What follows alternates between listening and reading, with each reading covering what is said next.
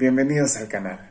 Hoy hablaremos del capitalismo y del socialismo. Del capitalismo y el socialismo como corrientes económicas, por supuesto. Yo creo que todos sabemos que comenzaron como corrientes políticas, pero hoy en día y sobre todo por las personas que son extremistas, ya se las toman como corrientes económicas, como maneras de aplicar la economía. Y como siempre tomamos en cuenta y valoramos más el punto de vista económico en el canal. Primero arranquemos por definir la diferencia entre socialismo y comunismo. El socialismo y el comunismo son dos formas de socialismo no existe una definición única de socialismo y sobre todo dependiendo del enfoque que se le dé, esta definición varía. Pero podría decirse que el socialismo nació como una ideología política que tiene o tenía como objetivo principal crear una sociedad igualitaria en la que los medios de producción sean de propiedad colectiva. El comunismo es una forma de socialismo en la que todos los medios de producción o distribución son de propiedad común. Entonces el socialismo siempre trata de que todo sea igualitario. Se preocupa más por el bien común,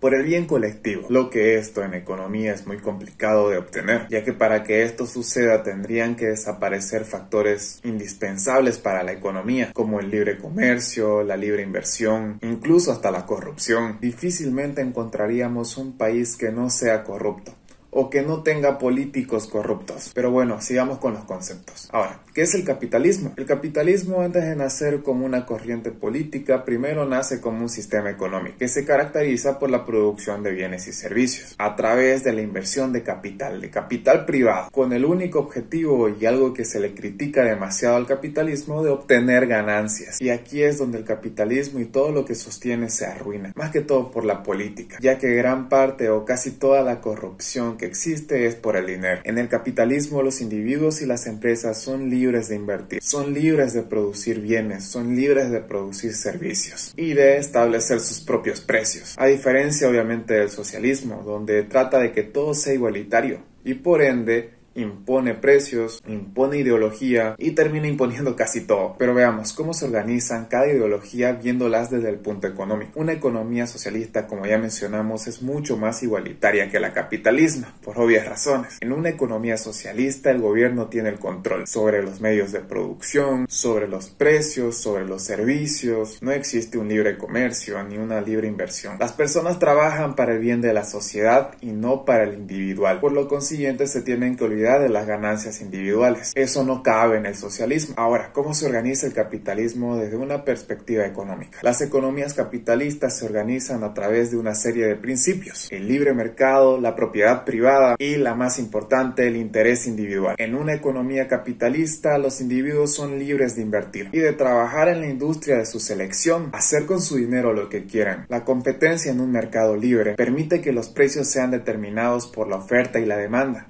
el libre mercado. Pero para ti, ¿cuál es mejor? ¿O cuál fue mejor? Dado que ya casi ningún país aplica puramente un sistema. Y este es el punto que nos toca seguir. ¿Puede existir una mezcla entre capitalismo y socialismo? Ya dejamos en claro que el capitalismo y el socialismo son corrientes totalmente diferentes, opuestas, y que a través del tiempo muchas pero muchas personas se han encargado de hacernos creer que no pueden coexistir. No obstante, en la práctica algunos países ya han adoptado la mezcla de estos dos sistemas lo que se conoce como una economía mixta y que es actualmente la corriente económica que se aplica principalmente en Sudamérica. La economía mixta es una economía en la que tanto el sector privado como el sector público tienen demasiada importancia. En este modelo principalmente el sector público se encarga de proporcionar los servicios básicos y el sector privado de la producción de bienes y servicios. Pero también puede darse el caso de que el sector privado se encargue de algunos servicios básicos y de que el sector público invierta su capital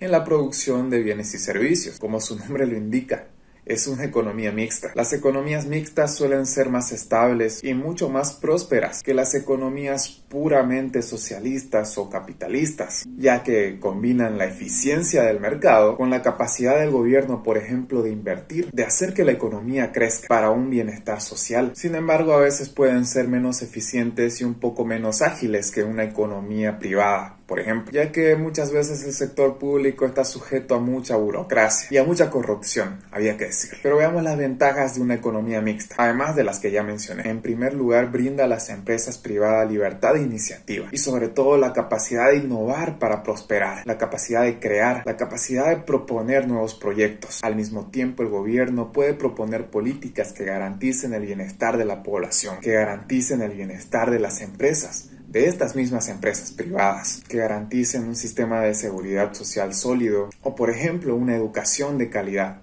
tanto privada como pública. Otra gran ventaja de la economía mixta es que garantiza una flexibilidad, una flexibilidad necesaria para responder a las situaciones cambiantes del mercado. Por ejemplo, si una empresa privada está en problemas, el gobierno puede tomar la iniciativa e invertir en esta empresa para poder rescatarla, para poder ayudarla. De esta manera se evitan en muchas ocasiones conflictos sociales, conflictos de caos económico que sean adversas para un colapso empresarial en el país. Ahora, como todo en la vida existen desventajas y es necesario que las mencionemos. Como ya mencionamos puede haber una falta de eficiencia, por ejemplo en la asignación de recursos, ya que los recursos obligadamente están divididos entre sector privado y público, lo cual es lógico. Puede haber una falta de competencia, dado que el sector público tiene muchas veces una posición dominante dependiendo al sector y al mercado. Pueden existir problemas de corrupción, dado que muchos funcionarios públicos tienen acceso al poder y al dinero. Puede haber una falta de eficiencia en la producción, dado que el sector público a menudo tiene fuertes regulaciones y leyes estrictas para el sector privado, pero esto depende al país y al tipo de gobierno, sinceramente. Pero en general y en rasgos muy, muy, muy grandes, esto sería la economía mixta. Y quería hacer este video para dejar en claro la inexistencia del socialismo puro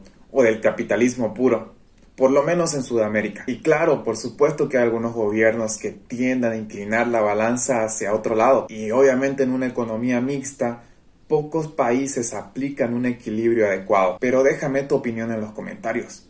¿Sabías que ya ninguna de estas corrientes existe y que ya casi ningún país lo aplica puramente, o por lo menos en su estado puro? ¿Qué corriente económica piensas que es mejor? ¿Capitalismo o socialismo? Yo pienso que los extremos son totalmente innecesarios, ya que ambas pueden coexistir. Por supuesto, viéndolo desde un punto de vista totalmente económico y no político. Pero bueno, espero que te haya gustado el video. Como siempre, déjame tu opinión en los comentarios, dale un like si te gustó el video, compártelo con tus amigos y suscríbete para que esta pequeña comunidad siga creciendo.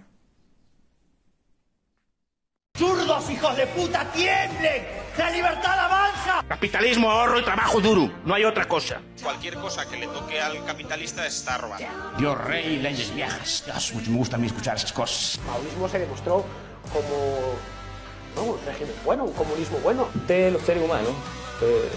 Usted, bueno, yo también soy ser humano. Cristo es capitalista, anarcocapitalista. No cumplo la ley. Que me caiga una cabeza en la masteta y me mate. No es esclavo o no carece de libertad. Lo que es es feo.